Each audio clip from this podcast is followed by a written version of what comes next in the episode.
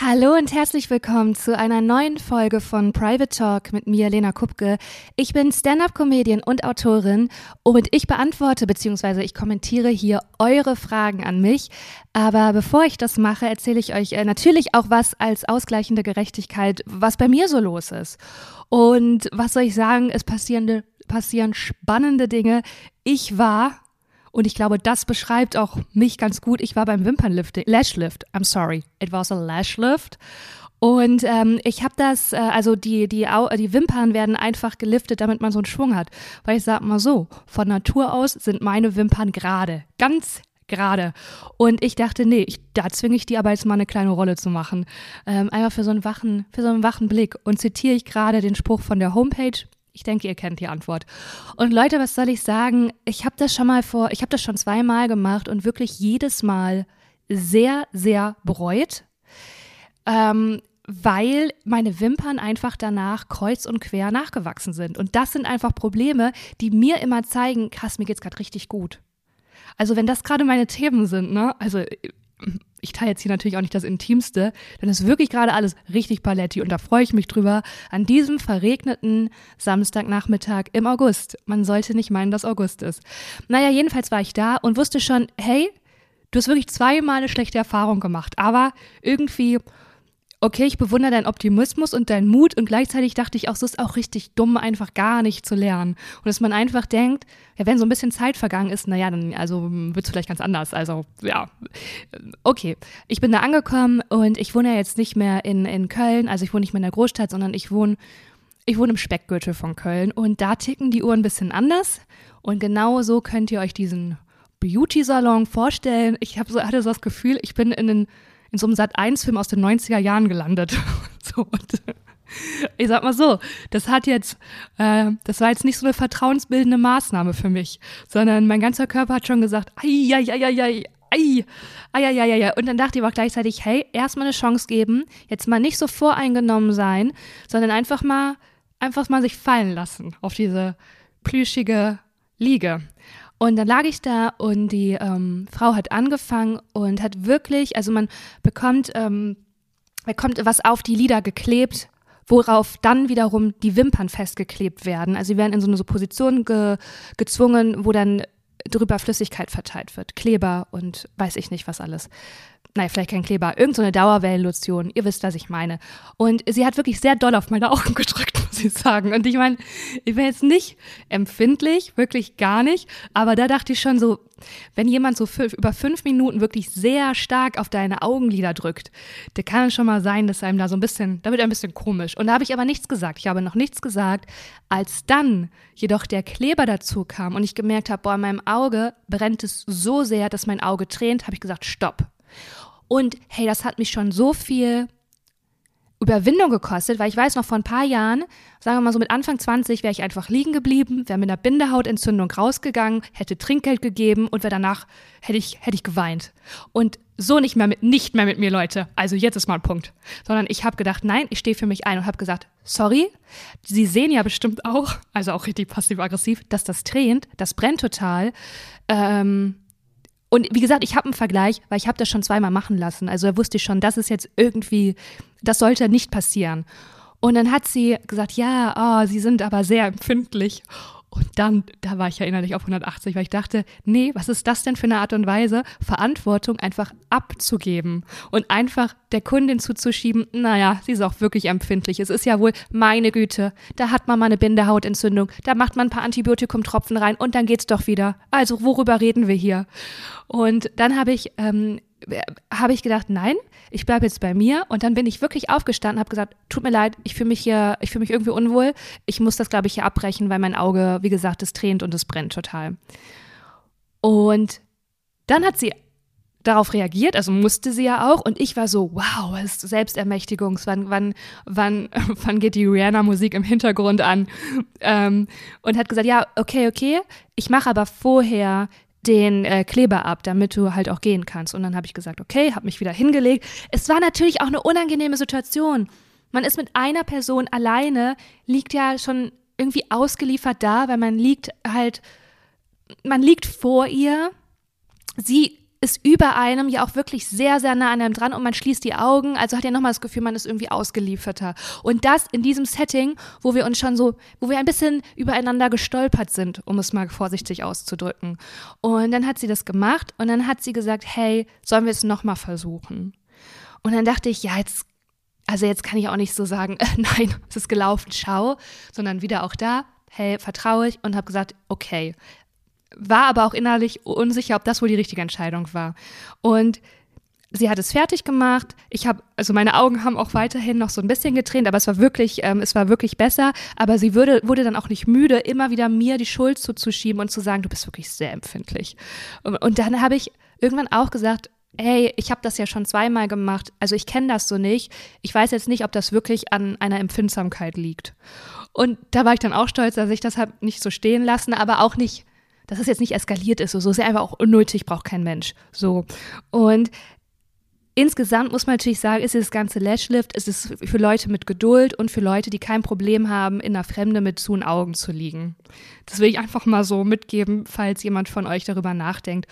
Und als ich dann, also wie ist das Ergebnis ganz kurz? Ja, es ist eine kleine Welle und ich habe immer noch Kleber drauf. Ja, also weißt du, das ist, da will man irgendwie was schöner machen, wie auch immer man das definiert. Man will was verändern und dann verschlimmbessert man. Also man ist einfach eine Verschlechterung. Ich glaube, das ist ja auch ganz oft so. Ähm, und ich bin dann so nach Hause gefahren und ich war so, oh. Nee, wirklich dieses ganze Szenario, wie gesagt, ich kam mir vor wie aus so einem 90er-Jahre-Film auf Sat 1. Und dann ist mir aber auch selber, habe ich so, musste ich so lachen auf dem Rückweg, weil ich dachte, boah, krass, mir geht's gerade richtig gut. Weil ich sag mal so, die letzten zwei, drei Jahre, die waren auch echt äh, nicht einfach, dass viel passiert, was man nicht möchte, was passiert. Und da hätte ich mir sowas wie so ein Vorfall, über den ich mich dann auch noch Ärger gewünscht, weil da war es eher so, okay, wenn, wenn du sowas hast, dann also geht's dir echt gut. Und das ist seitdem habe ich das so verinnerlicht, was ja total gut ist und ich dachte, boah, ja, mir geht's richtig richtig gut. Ähm, jetzt habe ich, ähm, ja, das kann man ja auch einfach mal so sagen. Und deswegen bin ich voll und ganz 100% für euch äh, zuständig. Zuständig nicht. Diese Zuständigkeit habe ich mir wohl selber auferlegt. Naja, ihr auch. Leute, ihr wendet euch mit vertrauensvoll mit euren Problemen an mich und dann sage ich, mache ich die Tür auf und sage herzlich willkommen. Herzlich willkommen zu Private Talk und äh, wir fangen direkt an mit der ersten Sprachnachricht. Hallo Lena, ich wollte erst mal sagen, dass ich dein neues Podcast-Format ganz toll finde und ich freue mich auf die ganzen nächsten Folgen. Und meine Frage dreht sich rund um das Autofahren, denn ich habe mein Leben lang in Großstädten immer gewohnt und dementsprechend auch meinen Führerschein sehr, sehr spät gemacht und bin seitdem nicht mehr wirklich gefahren und das ist jetzt auch schon einige Jahre her. Und jetzt ist es bei mir so, dass ich in Zukunft wieder öfters fahren werde und da beim ähm, Fahren, ich bin auch letztens erst wieder gefahren, merke, dass ich da schon relativ nervös bin, wenn ich fahre ähm, und das alles so für mich ungewohnt ist und ich dann natürlich umso mehr gehemmt bin, wieder zu fahren. Und ich wollte fragen, ob du so Tipps für mich hast, wie ich wieder ins Fahren reinkomme, ähm, genau, mit welcher Einstellung ich da reingehen sollte. Danke dir. Vielen Dank für die Sprachnachricht und hey, toll, dass du wieder mit dem Autofahren anfängst. Einfach für unseren Planeten. Stichwort Klimaschutz. Nein, ich, ich fahr, fahr selber gerne Auto. Nein, wirklich toll, dass du sagst, hey, ich habe keine Fahrpraxis, aber ich, ähm, ich muss jetzt aus irgendwelchen Gründen da möchte wieder fahren und es, oder es ist nötig und ich widme mich dem Thema. Ähm, ich kann total gut verstehen, dass man da erstmal Respekt vor hat. Bei mir war es so ähnlich, dass ich den Führerschein gemacht habe und dann lange kein Auto hatte und dann habe ich wieder angefangen und war auch in den, also bei den ersten Fahrten dachte ich so, hoi, hoi, hoi, hoi, hoi, hoi. Also du bist nicht alleine, das ist normal.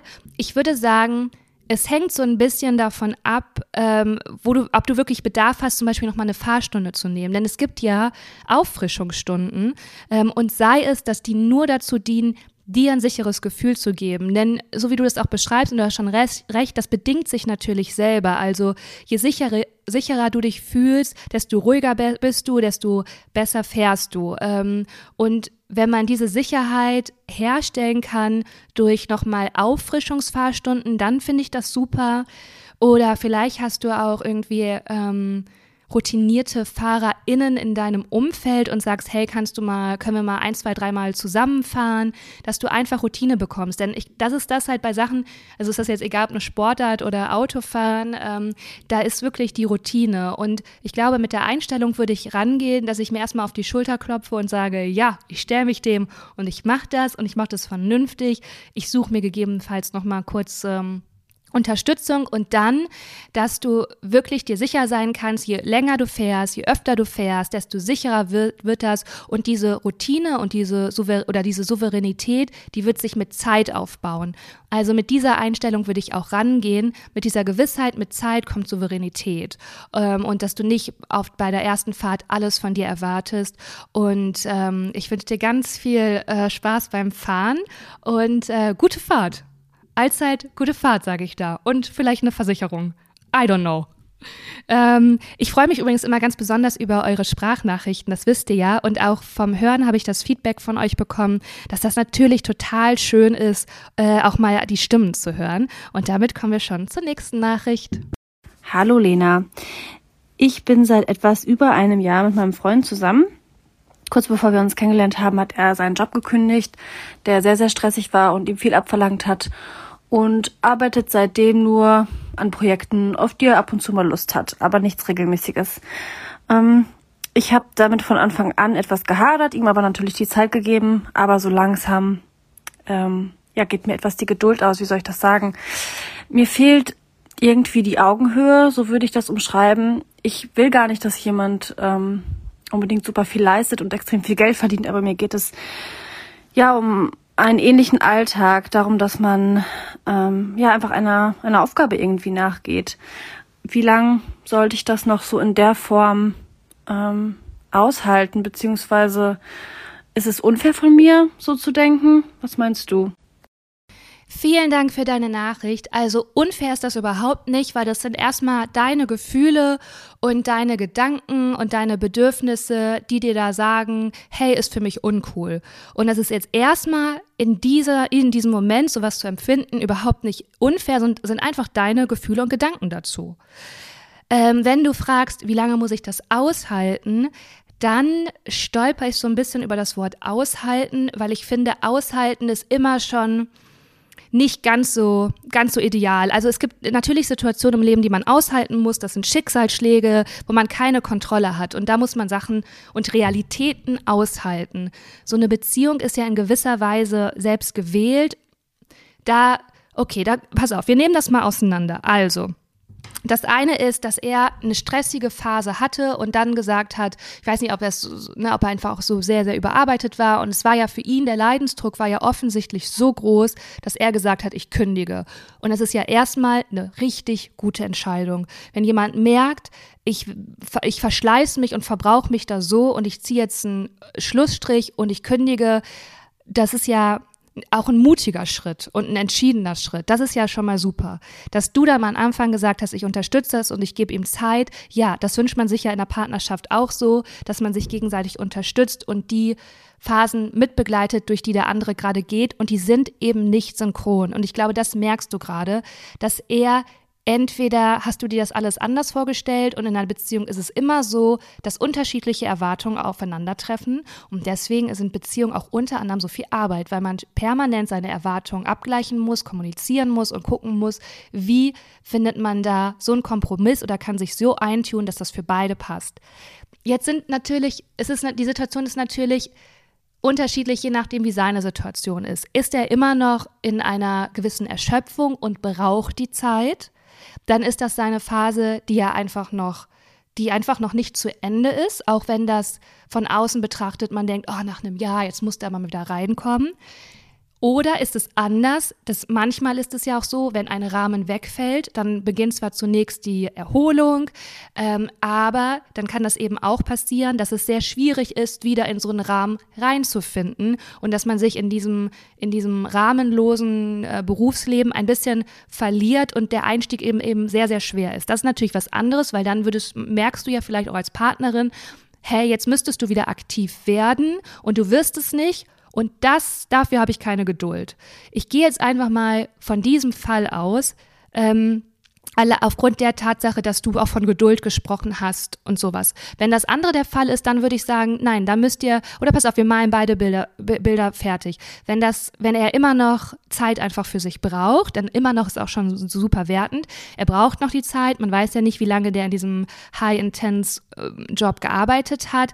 Dann muss man sich hinsetzen und sagen, hey, ich möchte dich voll unterstützen und ich weiß das. Für mich ist das schwierig, weil mir fehlt, dass wir gemeinsame Zeiten haben, einen festen Alltag. Und dann könnt ihr auch das regeln. Dann kann man auch sagen, auch wenn jemand projektbezogen arbeitet und zwischendurch Leerlauf hat, dass es kann auch die Beziehung eine Struktur und einen Rahmen vorgeben, dem was ihm auch gut tun würde, dass man sagt, hey, wir essen einmal am Tag zusammen, ähm, wir, wir gehen, wir, wir, wir, wir strukturieren wirklich unseren Alltag und das sind dann auch die Verbindlichkeiten und die Regelmäßigkeiten, die dich dann ein bisschen mehr in die Entspannung bringen, wo du nicht das Gefühl hast, boah, du musst hier jemanden mit durchschleifen und der hängt in der Luft. Ich, ich, ne, ich rede jetzt einfach nur Quatsch, wenn du dich da nicht wiederfindest, dann, ähm, ne, ich mutmaße jetzt nur, ähm, dann ist das nicht mehr so da, sondern dann habt ihr diese Verbindlichkeit übers Privatleben hergestellt. Das geht definitiv tief. Das andere ist, ist Fall 2, du merkst, hey, der kommt nicht mehr aus dem Quark. Der hat sich jetzt darin so verloren und er findet den Einstieg nicht wieder. Und auch dann kann man das ansprechen. Dann kann man sagen, hey, schau mal, mir ist aufgefallen, das ist jetzt seit einem Jahr so und sollen wir irgendwie uns mal zusammen, oder was möchtest du denn eigentlich? Wie stellst du dir denn die Zukunft vor? Möchtest du wieder in so einen Job gehen und wirklich auch offen in diese dieses Gespräch reingehen. Und ich weiß, es ist wahnsinnig schwer. Es ist so, so schwer, weil man hat ja seine eigenen Bedürfnisse und die werden ja bei dir gerade gar nicht befriedigt und sich dann davon frei zu machen und so wertfrei in, in, ein Gespräch zu gehen und noch für den anderen da zu sein, obwohl man gerade das Gefühl hat, man kommt selber zu kurz, ist wahnsinnig schwierig. Ich weiß das. Ähm, aber das wäre eben eine Chance, vielleicht auch mit ein bisschen Abstand, vielleicht geht ihr, macht ihr einen Spaziergang oder geht essen und dass du einfach sagst, hey, wie stellst du dir das denn vor? Oder was wünschst du dir denn? Und wie kann ich dich dabei unterstützen? Und dann wäre es ein anderes Gespräch, weißt du, weil dann hast du etwas, womit du arbeiten kannst. Dann kann er entweder sagen, ja, ist irgendwie schwierig oder ich weiß nicht. Und dann kann man sagen, okay, wir, wie kann ich dich da unterstützen? Und dann geht der ganze Prozess von Bewerbung los. Und dann hast du auch wieder mehr eine Struktur. Ähm, es kann natürlich auch sein, dass der sagt, hey, für mich ist das total fein, ich möchte einfach immer so frei arbeiten. Dann musst du sagen, cool, für mich müssen wir dann andere ab, äh, eine andere Vereinbarung treffen, weil so kann ich das gerade nicht. Und dieses was du auch gesagt hast mit ähm, auf Augenhöhe und dass du das, dass du nicht damit meinst, jemand muss bestimmte Summe an Geld verdienen oder Leistung bringen, sondern es geht hier so um, um einen gemeinsamen Alltag. Ähm, das kann ich total verstehen. Versuch, Augenhöhe, das Wort zu streichen, wenn jemand miteinander spre spricht, weil das ist, also ich, so, ne, ich, ich kann voll verstehen, was du damit meinst, aber damit wird er sich auf jeden Fall angegriffen fühlen. Und, ähm, und, und dann auch die interessante Frage, was ist das denn bei dir? Bist du vielleicht auch in einem richtig stressigen Job und denkst manchmal, boah, ich hätte auch gern Pause, ich würde auch gern nur projektbezogen arbeiten. Weil manchmal ist das so und manchmal ist man deswegen dann besonders sauer, wenn man mit jemandem lebt oder eng zusammen ist und man bekommt mit, der hat da Sachen und Fa Fassaden und Seiten auf, boah, die hätte ich auch gerne. Und ich acker mich hier ab. Ich arbeite immer noch von 9 bis 17 Uhr und der sitzt einfach zu Hause oder arbeitet nur projektbezogen und dann kommt so eine richtige Wut und dann, ah ja, ja, ja, ja, dann kann's, dann, dann kann's böse werden. Und das auch, das, das ist nicht unfair von dir, das wäre nicht falsch so zu denken, sondern es ist einfach total menschlich. Es ist immer in einer Beziehung, spiegelt man sich unweigerlich. Und deswegen sind äh, Zweierbeziehungen und so nahe Beziehungen, nahe Beziehungen so, so tricky, weil man den anderen einfach, weil man gespiegelt wird permanent. Mit den guten und mit den schlechten Sachen. Und es gibt immer Aspekte, wo man denkt, ah, mh. Und auch da, finde ich, lohnt es sich einmal für dich hinzuhören und zu gucken, was ist denn das bei dir? Also, ähm, ist es wirklich nur, dass dir das fehlt und das wäre auch vollkommen okay und das wäre eine ausreichende Antwort? Oder denkst du, ich hätte auch gerne mehr Freizeit? Weil dann kannst du auch das ansprechen. Für dich selber, weißt du? Dann kannst du denken, ah, okay, das fehlt mir auch. Vielleicht ich spinne jetzt einmal mal rum, mache ich eine Vier-Tage-Woche oder vielleicht teile ich mich anders auf. Was auch immer. Also damit will ich dir nur sagen, auch bleib bei dir und schau, was du wirklich brauchst und so oder so Kommunikation müsst ihr miteinander reden und äh, ich schicke dir einen dicken Drücker und dass ihr ein richtig gutes Gespräch habt, wo du sortiert, sortiert rausgehst und äh, was euch irgendwie bestärkt und vor allen Dingen, dass du bei dir bleibst, auch wenn du merkst, ah okay, da haben sich jetzt Vorstellungen geändert, dass du ähm, gar nicht so in auf ihn und auf den Groll auf ihn, sondern guckst, okay, was brauche ich und wie stelle ich mir das vor? Weil das ist das Allerwichtigste. Da ihr mir gespiegelt habt, dass also auch ihr spiegelt mich, Leute, und ich euch, äh, dass ich einen Jingle brauche. Ne? Den habe ich immer noch nicht. Deswegen ähm, tease ich jetzt hier so ein bisschen Nerv selber an und wir kommen zur nächsten Sprachnachricht. Vielen, vielen Dank für euer Vertrauen, so viel Sprachnachrichten zu schicken. Liebe Lena, ich habe eine Frage für deinen Podcast. Was soll man gegen Verlustangst machen? Ich habe zwei Hunde, die sind eigentlich noch recht fit und gesund. Die werden jetzt im September zwölf und ähm, ja, langsam werden sie ein bisschen äh, langsamer und älter und ich merke halt, dass sie nicht mehr jung und spritzig sind. Aber dennoch macht mir der Gedanke daran, dass sie irgendwann sterben werden, oft so traurig, dass ich manchmal auch weinen muss. Und eigentlich gibt's da gar keinen Grund für, weil die sind ja gesund und fit und wenn es gut läuft, haben wir ja noch locker zwei bis vier Jahre zusammen. Und ähm, die Mutter von denen ist auch schon 15 und auch noch gesund. Aber trotzdem gibt's halt einfach Momente und Tage, wo ich anfangen muss zu weinen. Hast du irgendwelche Tipps? Du Liebe, vielen, vielen Dank. Und ich glaube, das, was du schilderst, das kennen ganz viele Menschen, sei es mit Tieren, sei es mit, mit Menschen, denn das ist Verlustangst. Und Verlustangst ist real und der Tod und dass alles endlich ist, ist auch real. Und du sagst zwar, es gibt ja keinen Grund dafür, jetzt so traurig zu sein, ähm, aber ich glaube, was vielleicht jetzt erstmal hart klingt, aber was einfach eine Realität ist und was dir helfen soll, ist, es ist endlich. Und wir wissen alle nicht, wie lange lebt unser Tier, wie lange lebt unser Partner, unsere Partnerin, wie, wie lange leben, wie lange, wie lange leben wir selber.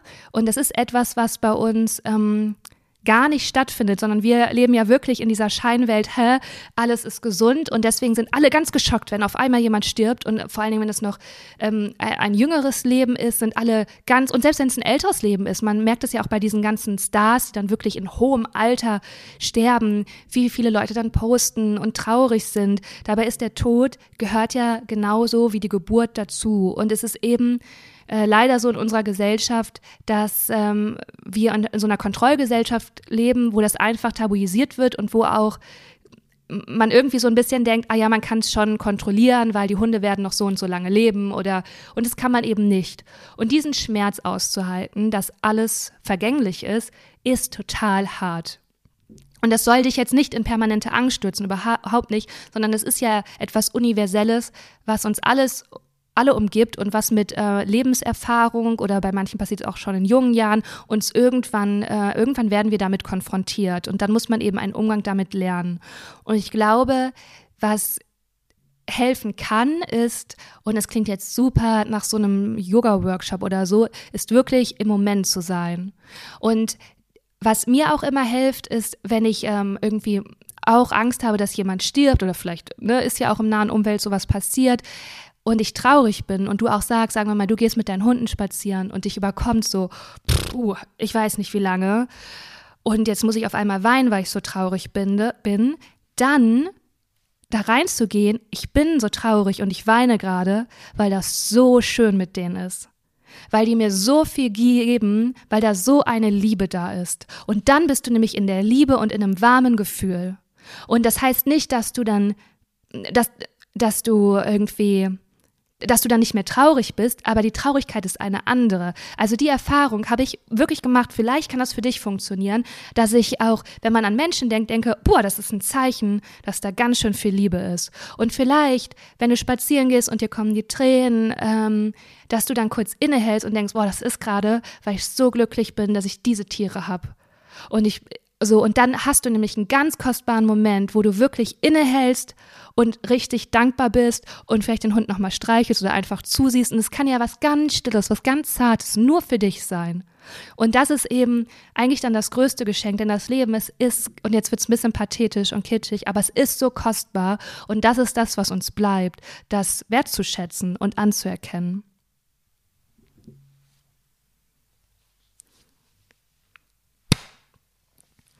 Und damit kommen wir schon zur letzten Frage von heute. Das ist eine ähm, Textnachricht, die ich jetzt selber vorlese. Ich würde gern aufs Land ziehen. Wald, in Klammer mit Ausrufezeichen, hab aber Angst vor Vereinsamung. Tipps. Ja, äh, da bist du natürlich bei der richtigen Person, denn ich habe das ja auch getan und ich kann das so, so, so, so, so, so verstehen mit dieser Angst vor Vereinsamung, denn die hat mich auch jahrelang davon abgehalten, das wirklich auszuprobieren. Und die ist natürlich auch nicht unbegründet.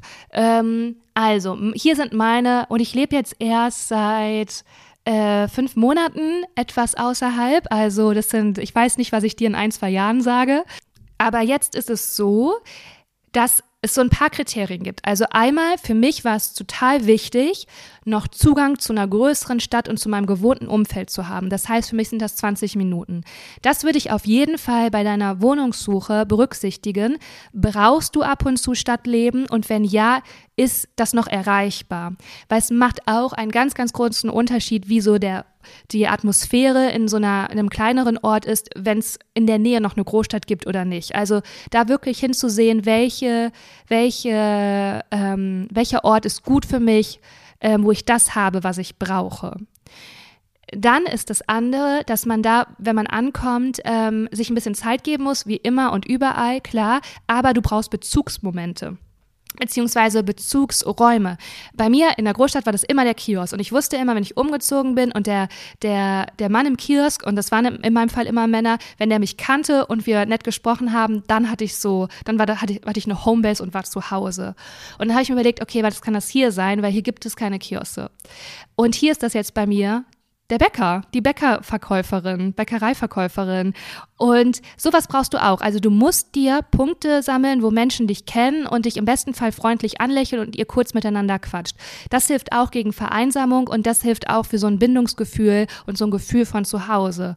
Und dann das, äh, genau, das gleiche auch mit, melde dich vielleicht da im Sportverein an. Also such dir wirklich Sachen, dass es nicht nur dein Zuhause ist und du hast aber sonst nichts zu tun und alles an sozialen Interaktionen und Hobby findet woanders statt, weil das wird es dir auch schwerer machen und das wird dir auch mehr das Gefühl geben von, was mache ich hier eigentlich, Hilfe, Hilfe, Hilfe, sondern du brauchst Anknüpfungspunkte vor Ort, aber auch da setzt dich nicht unter Druck, das wächst mit der Zeit. Ähm, ich habe eine Freundin, die macht zum Beispiel, hat die einen Aushang gemacht und die passt so zweimal in der Woche jetzt auf einen Hund auf. Und das ist mega, weil sie hat dadurch Kontakt mit der Nachbarschaft und halt ein Tier. Also Tier sind auch immer, immer, immer eine, eine ganz, ganz tolle Sache. Und, und Sportvereine natürlich, wenn es irgendwie sowas gibt. Und da muss man sich auch ein bisschen ja, muss man flexibel sein. Und ich mag es gar nicht, flexibel zu sein, weil ich zum Beispiel vermisse hier richtig doll so ein Großstadt-Fancy-Yoga-Studio. Und das gibt es hier nicht. Und da muss man gucken, was gibt es hier. Und das würde ich dir auch empfehlen. Oder vielleicht machst du äh, Sport gar nicht dein Ding und du machst Musik oder so. Ähm, äh, das also dir wirklich, du musst dir, du darfst nicht erwarten, rauszuziehen und alles entsteht von selber, sondern du musst es wie immer im anstrengenden Erwachsenenleben selber kreieren und dir selber zusammenbasteln. Das braucht ein bisschen Zeit, da brauchst du ein bisschen Durchhaltevermögen und da brauchst du, wenn du das weißt, ist das schon einfacher zu meistern. Und jetzt der letzte und wichtigste Tipp. Du musst, und das habe ich auch, wusste ich nicht, du musst Leute, deine Freunde richtig einladen, damit die dich besuchen kommen. Weil ich dachte auch so, hä, ja, dann kommen die halt vorbei, ist doch nur eine halbe Stunde von Köln. Aber nein, die, das kann ich auch verstehen, die sind bequem, alle bleiben in der Stadt. Das heißt, entweder fährst du immer noch in die Stadt, wenn das bei dir überhaupt so der Fall ist, dass du das so willst. Und wenn du willst, dass deine Freunde kommen, dann wirst du anfangen, richtig einladen zu müssen. Und das ist auch voll schön, weil die bleiben dann länger bei dir. Es ist irgendwie so ein bisschen häuslicher, heimlicher, heim, heimelicher Genau, unheimlich meinte ich nicht, heimelicher.